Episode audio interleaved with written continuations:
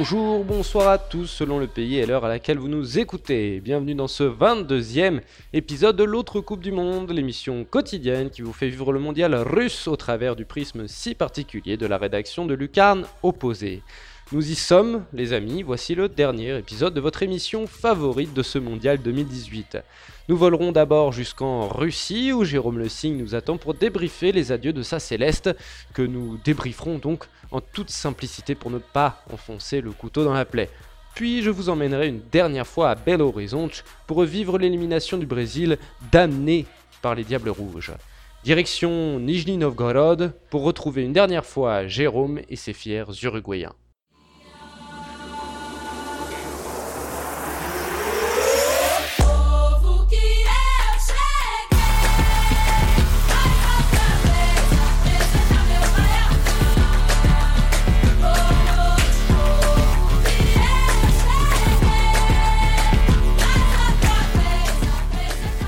Bonjour Jérôme, comment vas-tu?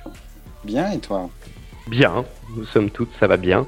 On verra après, évidemment, euh, le Brésil est éliminé, l'Uruguay est éliminé. Euh, voilà, on a, voilà, c'est fini pour les podcasts d'autres Coupes du Monde, mais la France est encore qualifiée, donc, somme toute, ça va bien. On a commencé les podcasts l'autre Coupe du Monde, pardon, par toi, euh, terminons en partie par toi.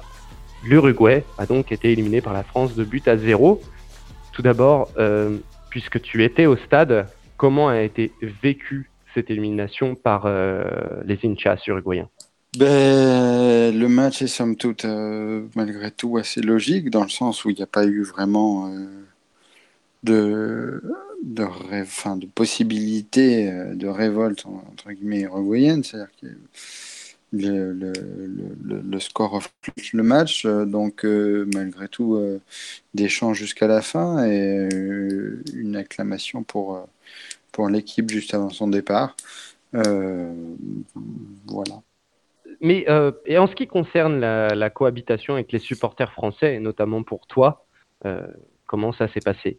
Oh, ben, je, bien dans le sens où il n'y avait pas, enfin, il y avait un petit parcage où il y avait 50 Français, donc on euh, on les a pas vus, ils étaient à l'autre bout du stade. Euh, donc bien, il y en avait très peu, hein, pour être tout à fait honnête. c'est pas une critique parce que je peux comprendre que le pays ait beaucoup plus de supporters en France, de gens. je, peux comprendre qu'il n'y ait pas forcément un, groupe de supporters qui fasse le déplacement, donc c'est pas une critique. Pour le coup, dans le stade, il y avait très très peu de Français. Il y avait une petit groupe dans un, sur la tribune opposée à la nôtre, évidemment, euh, qui étaient réunis. Euh, il y avait aussi dans le stade beaucoup de supporters euh, d'origine asiatique qui, pour le coup, étaient aussi supporters de l'équipe de France pour X, Y et Z raisons. Mais, mais donc la cohabitation s'est bien passée parce qu'on n'a voilà, on pas eu à discuter ou à entendre enfin, ou à voir avec eux plus que ça. Et hum, au-delà du match en soi, quel est le sentiment au sortir de cette Coupe du Monde pour euh, l'Uruguay et, les Uruguayens? Ben, Je sais pas, on verra avec le temps. Hein. C'est un quart de finale, c'est malgré tout un pas si mauvais résultat que ça quand on y pense. Mais, comme je l'ai dit toujours, je l'ai dit à plusieurs reprises, et c'est pas très sympa de le dire comme ça, mais c'est pas le Mexique. Hein. Donc euh, l'objectif, c'est pas juste d'atteindre une place d'honneur s'en satisfaire. Donc là, pour le coup, un petit peu de déception quand même, mais, mais, il faudra faire le point, il faudra voir. Euh, c'est compliqué de faire un bilan le, premier soir comme ça euh, à brûle pour point. Il faut voilà, laisser un petit peu de temps, voir, euh, voir, ce qui est fait dans le futur. bon, L'image qui restera, c'est quand même de, de voir Jiménez en larmes en train de jouer le match à la 88e. Ça donne malgré tout l'état d'esprit, l'état d'esprit global le maestro, euh, voilà, Tavares euh, a dit que c'était la meilleure équipe qui avait gagné. Sur le match, il n'a pas complètement tort. Euh, il faudra, voir. Il y a malgré tout quand même pas mal de décès. Très bien. Un dernier point. On a beaucoup parlé de l'absence de Cavani. Cavani n'est finalement pas rentré en jeu. Il y a beaucoup de gens dans la presse française qui parlent notamment, bah, qui parlent de cette absence en disant voilà, Cavani n'est pas rentré et sans Cavani cet Uruguay n'était pas le même. Est-ce que pour toi, Cavani a à ce point eu une influence sur le match contre la France? C'est dur à dire. C'est même impossible à dire pour être très précis. c'est un grand joueur, c'est un joueur exceptionnel. qui a montré sa valeur, bah, notamment avec les deux buts contre le Portugal, hein, puisque c'est lui qui, marque les deux buts contre le Portugal. Donc là, c'est très difficile à dire euh, ce qui serait passé avec Cavani. C'est aussi possible que le match se soit passé exactement de la même façon avec Cavani. C'est-à-dire que l'Uruguay aurait très bien pu perdre euh, également 2-0 avec Cavani. Euh, c'est aussi possible que le match ne soit pas déroulé exactement de la même façon. Mais, mais avec Dessy, on mettrait, on mettrait Paris en bouteille. Donc, donc, donc c'est comme ça. On, le, le, football, c'est jouer avec le, le collectif euh, dans son intégralité. Euh, c'est vrai que les remplaçants ont été un peu décevants. Stuani n'a pas fait un grand match. Euh, Maxi Gomez qui est rentré, le pauvre, hein, il a 21 ans, c'est un joueur exceptionnel, mais il est rentré en deuxième mi-temps pour, pour 40 minutes et il n'a pas non plus été très en vue les ballons n'arrivaient pas en attaque. Euh, de toute façon, c'est peut-être ça le point qu'il faut retenir, c'est que les ballons n'arrivaient pas en attaque. Il n'y a, pas eu un seul ballon qui arrivait proprement en attaque. Donc que ce soit, il aurait pu mettre Cavani, Messi euh, ou, ou, Pelé en attaque, ça n'aurait pas forcément changé grand-chose. Je ne sais pas. Bon, écoute, voilà, on va pas remuer le plus le couteau dans la plaie. Euh, c'en est fini donc de l'Uruguay dans ces Coupes du Monde, mais euh, j'ai envie de te dire direction Brésil 2019 et peut-être pour un, un nouveau Maracanazo, un Maracanazo 2019 bah, bah écoute, euh, pourquoi pas euh, Ça peut être intéressant, surtout que l'Uruguay a cette fâcheuse tendance en Copa América à toujours battre le, quand, c'est une grande équipe euh, qui reçoit. C'était le cas de l'Argentine en 2011 et ça a aussi déjà été le cas du Brésil par le passé. Donc ce serait avec, avec un immense plaisir. Très bien. Bon, bah écoute Jérôme, on se retrouvera en tout cas avant la Copa América dans un Bola Latina pour parler euh, du championnat uruguayen. Tu vas retrouver tes nationales, surtout ton Peñarol et ce cher défenseur que nous avions vu dans le premier magazine euh, du Carnoposé. Salut, salut Jérôme, et du coup à la prochaine. À la prochaine, bonne soirée. Elle peut tout de même sortir la tête haute, cette Céleste. Allez, suivez-moi maintenant dans le Minas Gerais, revivre avec moi ce Brésil-Belgique qui aura mis un point final au mondial de lucarne opposée.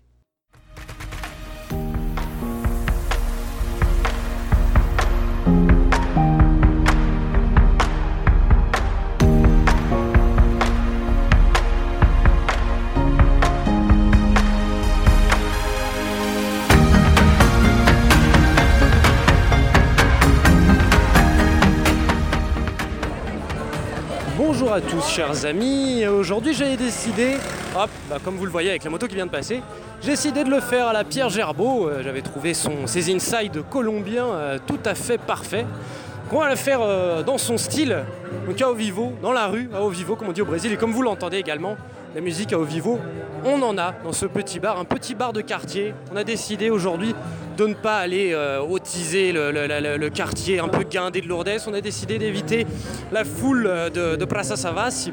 Alors on est, on est resté dans mon petit quartier de Santo Antonio avec un petit bar de quartier, ambiance euh, très résidentielle. allez, 50 ans, quelques retraités. Ça va être tranquille, mais je pense que ça va être tout aussi émouvant engageant que le Brésil nous sorte le grand jeu. Allez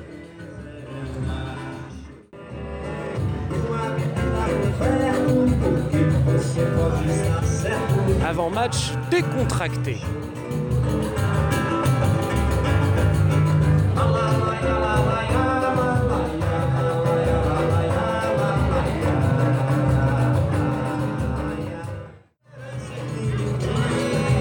Comme je vous avais expliqué les dernières fois, vous aviez constaté que l'hymne brésilien n'était pas si respecté que ça.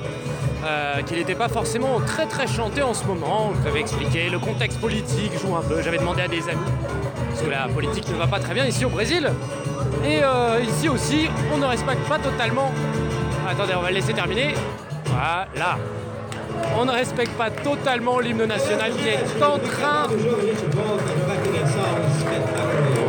qui est en train d'être chanté, mais on joue autre chose, on a joué de la samba. Mais alors là, ça devient sérieux, parce que les choses sérieuses vont commencer. Et voilà donc la composition du Brésil, euh, donnée par Galvão Bueno, hein, le, mythique, un peu le Thierry Roland de la Globe, qui est, la, grande chaîne de télévision brésilienne, avec, comme on l'avait annoncé, le retour de Marcelo. Nous l'avions- annoncé avec Marcelin hier euh, dans notre podcast, retour de Marcelo sur l'aile gauche. Fagner qui continue à droite puisque Danilo dé- définitivement blessé pour le mondial. Et Fernandinho qui remplacera poste pour poste Casemiro. Les joueurs prennent place sur le terrain. Euh, mes chers amis, ça va être parti.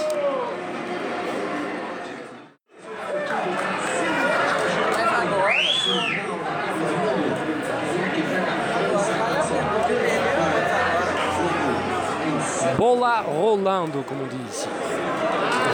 Pas comme le joueur euh, de l'Olympique de Marseille. hein. Rolando, comme on roulait. La boule est en train de rouler.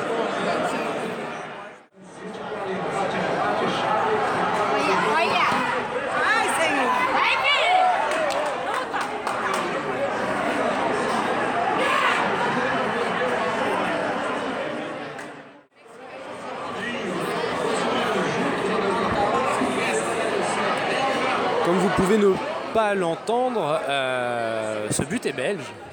La Belgique vient d'ouvrir euh, le score contre le Brésil après un quart d'heure euh, de jeu, un petit quart d'heure de jeu, de jeu. Et ici, on est. Ah, c'est même un but contre son camp, on voit le ralenti à ce moment même. Et ici, c'est un peu l'incrédulité qui règne. On- ne croit pas encore trop au danger, on n'est pas non plus, on n'est pas en- encore trop excité. ça, les gens gardent leur calme, il reste encore du temps, mais, euh, mais somme toute, euh, on est un peu incrédule. On ne pensait pas que ce scénario arriverait comme ça.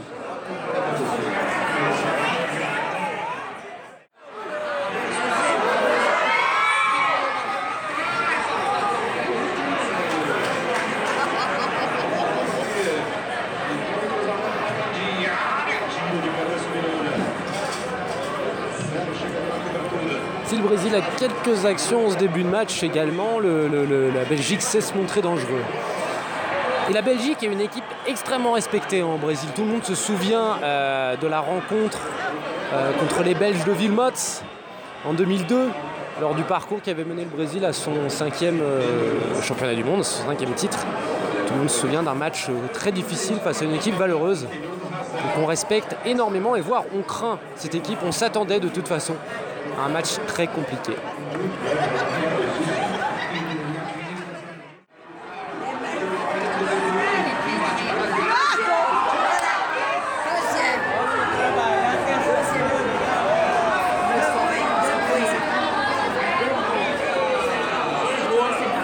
Et but de De Bruyne, De je ne sais pas comment on le dit. Déjà un monsieur qui quitte sa table en disant va embora, je, je m'en vais, je m'en vais. On sent qu'il y a quelques mauvais souvenirs qui reviennent, euh, quelques petits fantômes qui viennent flotter euh, dans le coin. Et autant, euh, autant sur le premier but on sentait qu'il y avait le temps, que ça allait, etc. Autant là, là, ça, là, ça a crié, là, on est beaucoup moins serein. De, but à remonter, c'est pas la même, euh, c'est pas la même chose.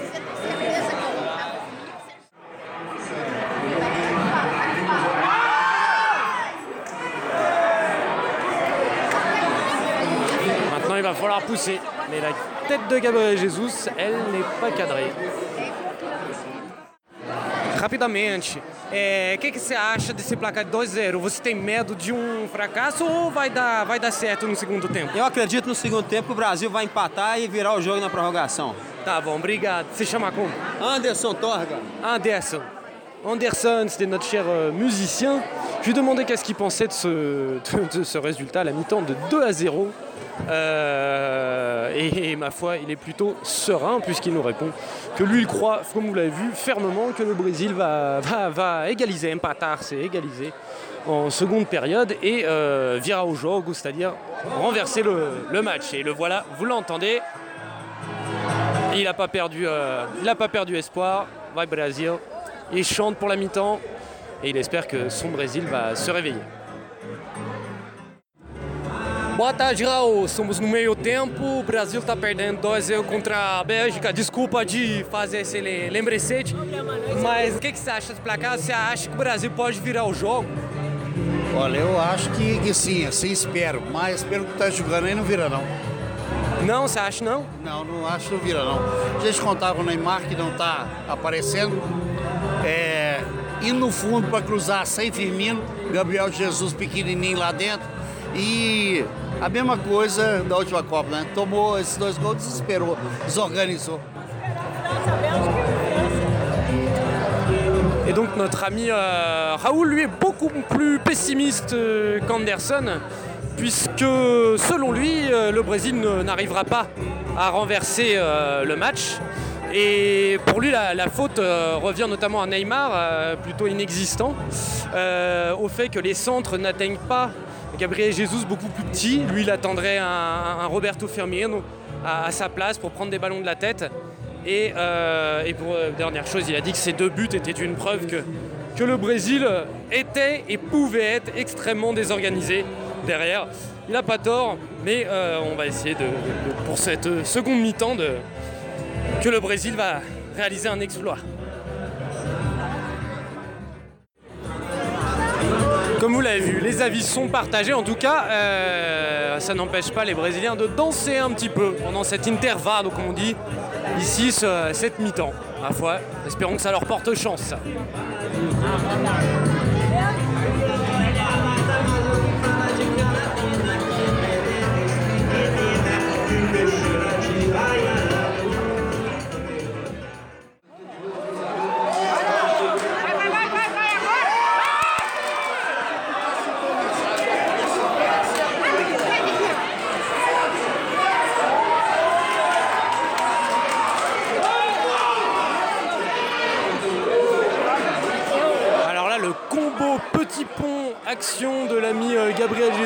Vous dire qu'il les a motivés, il les a bien réchauffés les Brésiliens. Et on appelle la vidéo pour savoir s'il y a quelque chose sur l'ami Gabriel. Et oui, une belle semelle. Il y a une belle semelle de Vincent Compagnie.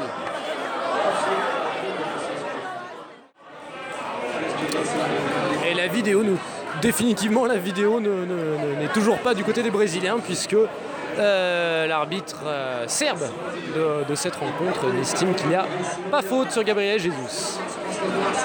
Et le public brésilien ne réagit pas plus que ça d'ailleurs.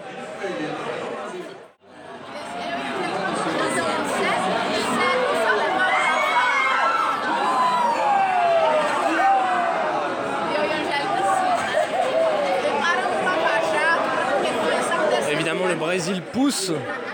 Évidemment, les espaces se découvrent derrière eux. Et une nouvelle contre-attaque presque conclue par hasard a fait passer un frisson dans le camp des Brésiliens.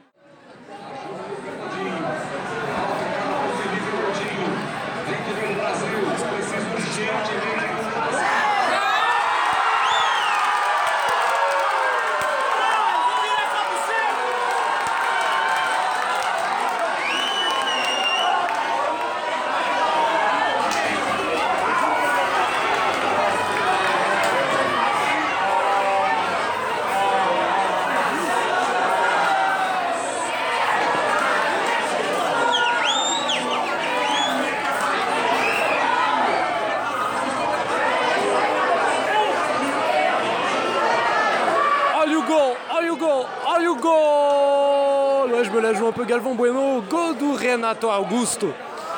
Le match, euh, bah nous, du coup, 2-1. Et le match nous promet un, final d'enfer où les. euh, Je vous laisse écouter.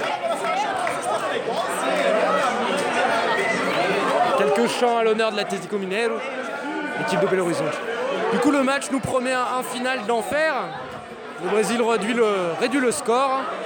Je reste tout de même impressionné par euh, le public de ce petit bar de quartier qui est, euh, fait de gens d'une. euh, beaucoup de gens familiales, mais aussi beaucoup de gens de soixantaine d'années, 70 ans qui ont connu. Beaucoup de choses avec le Brésil qui sont restés quand même très sereins pendant toutes ces rencontres jusqu'ici.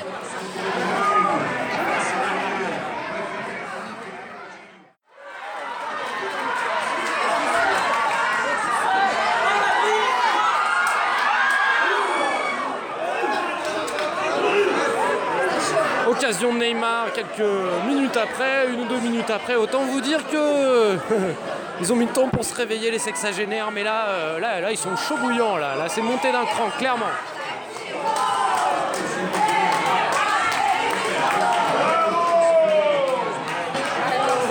Eu acredito, j'y crois. C'est un chant des supporters de l'Atlético Mineiro qui euh, est notamment apparu en 2013 lors de la conquête du titre en Libertadores.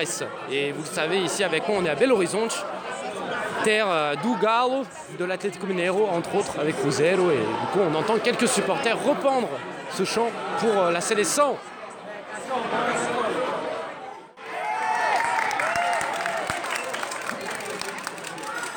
Match devient assez débridé, les Belges ont de grosses contre-attaques, mais euh, donc tout le monde le vit, le vit et le vibre, il vibre pour ça. Et euh, comme vous pouvez le voir sur la photo qui va apparaître à ce moment-là, merci Nicolas, euh, nos chers sexagénaires commencent à attaquer la ping, la cachaça. Donc quelque chose d'assez fort pour, je sais pas, pour supporter le stress qu'il va y avoir dans ces dix dernières minutes.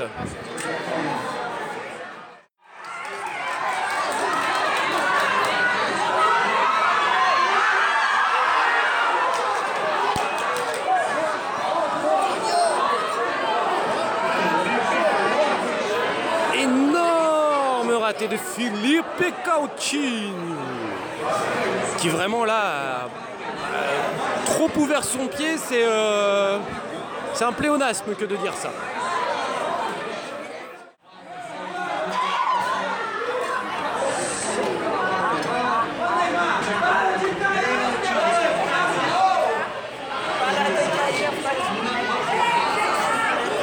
Et oui, ici vous avez entendu euh, à chaque chute de Neymar, on lui reproche, on lui dit para Neymar, para de. Arrête de tomber, arrête de tomber. Mais l'arbitre semble demander tout de même la vidéo. Enfin, en tout cas, ici au Brésil, les, chutes euh, de Neymar euh, les énervent énormément de gens et on sent qu'il y a peut-être un effet euh, l'enfant qui, comment on dit, le, le conte c'est l'enfant qui criait au loup, quelque chose comme ça, et que Neymar est peut-être en train de payer ces nombreuses simulations.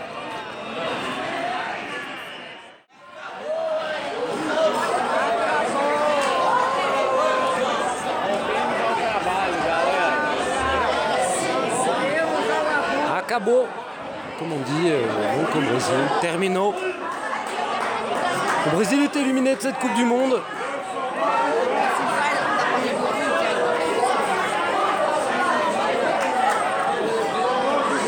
Dans un mélange de, sagesse de la part des, des gens, comme je voulais le dire, un public hein, relativement euh, qui est ici, et de beaucoup de frustration parmi les plus jeunes, notamment les serveurs en fait qui sont relativement, qui sont plus peinés que, les gens qui le servent. Chez les gens qui servent, on sent euh, énormément. Ah, Ah, voilà. Et c'est ça les amis. Notre ami Anderson vient dire est-ce que c'est football? Vamos rumba samba, vamos rumba musica. Et oubliez le football, on va danser un petit peu. Et au final, c'est ça le Brésil. C'est ça les amis. Le Brésil est éliminé, et le Brésil vit encore.